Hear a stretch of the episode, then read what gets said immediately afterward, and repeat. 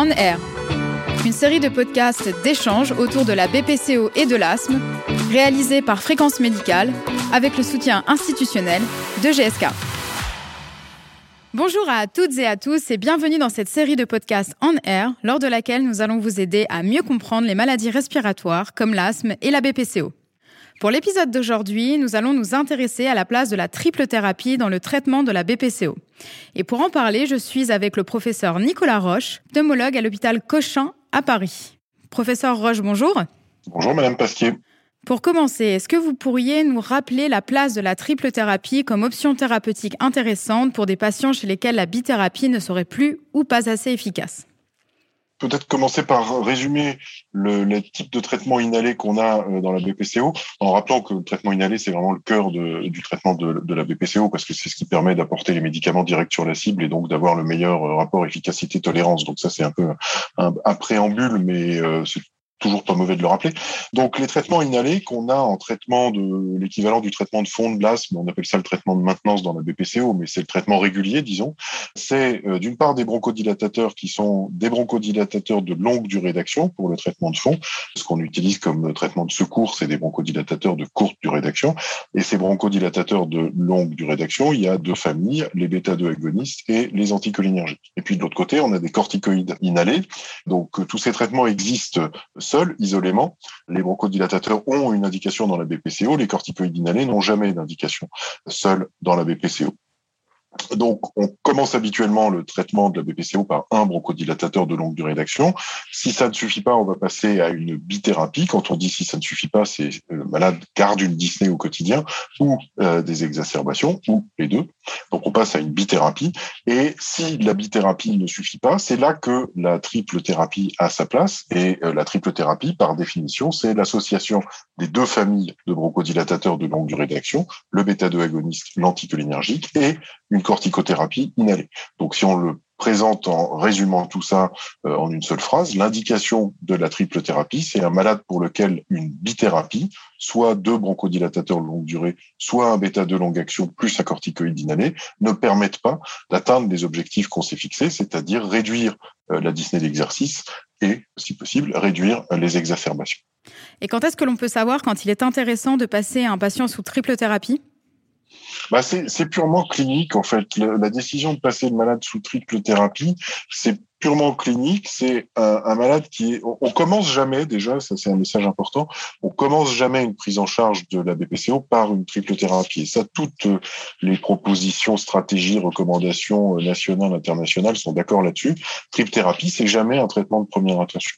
Donc, en fait, la triple thérapie, l'indication, c'est un malade qui est sous bithérapie et qui va pas bien.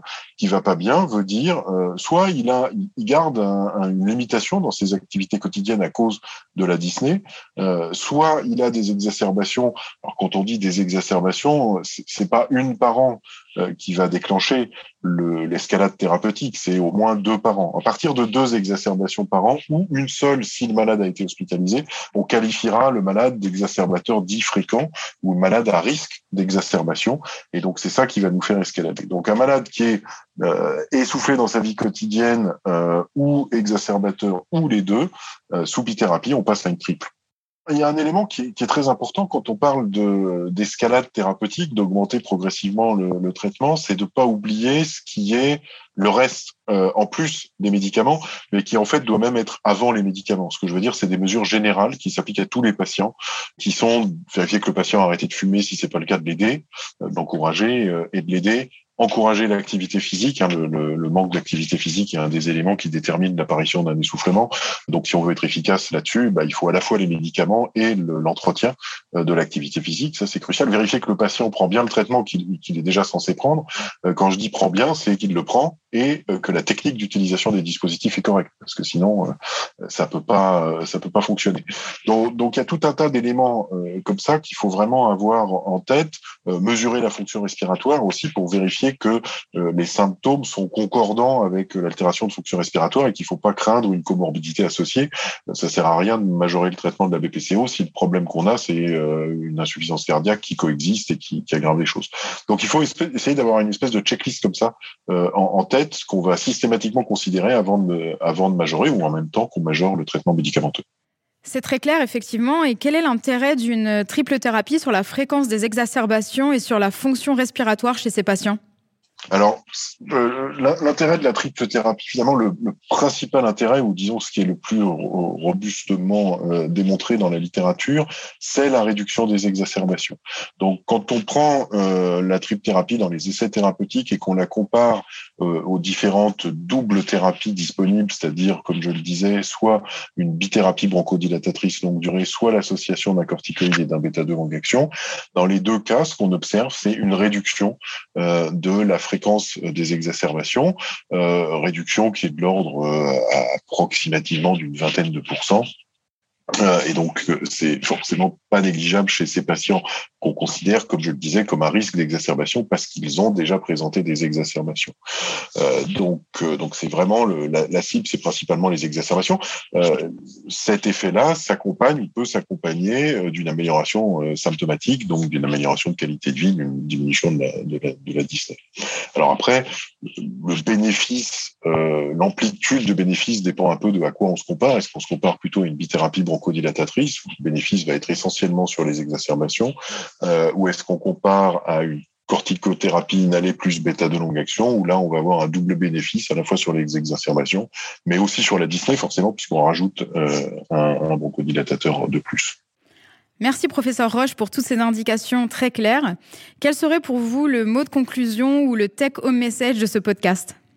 Je pense que le, le message, c'est que euh, la, la, triple thérapie euh, est un traitement qui est extrêmement utile dans la prise en charge de la BPCO pour tous les malades qu'on n'arrive pas à contrôler avec un, traitement plus simple ou moins lourd, c'est-à-dire une bithérapie. Donc ça, c'est un, premier point. Pour autant, ça ne veut pas dire qu'il faut conclure triple thérapie pour tout le monde. Euh, il y a des indications qui sont basées essentiellement sur la clinique. En milieu très spécialisé, on peut s'aider aussi du taux d'éosinophile sanguin, mais c'est un peu une autre question. Mais en tout cas, c'est pas pour tout le monde mais c'est très utile quand on en a besoin pour réduire le risque d'exacerbation. Nous arrivons au terme de ce podcast. Merci beaucoup encore, professeur Roche, pour votre participation. Merci à vous, chères auditrices et auditeurs, pour votre fidélité. Quant à moi, je vous donne rendez-vous très bientôt pour un nouveau podcast On Air.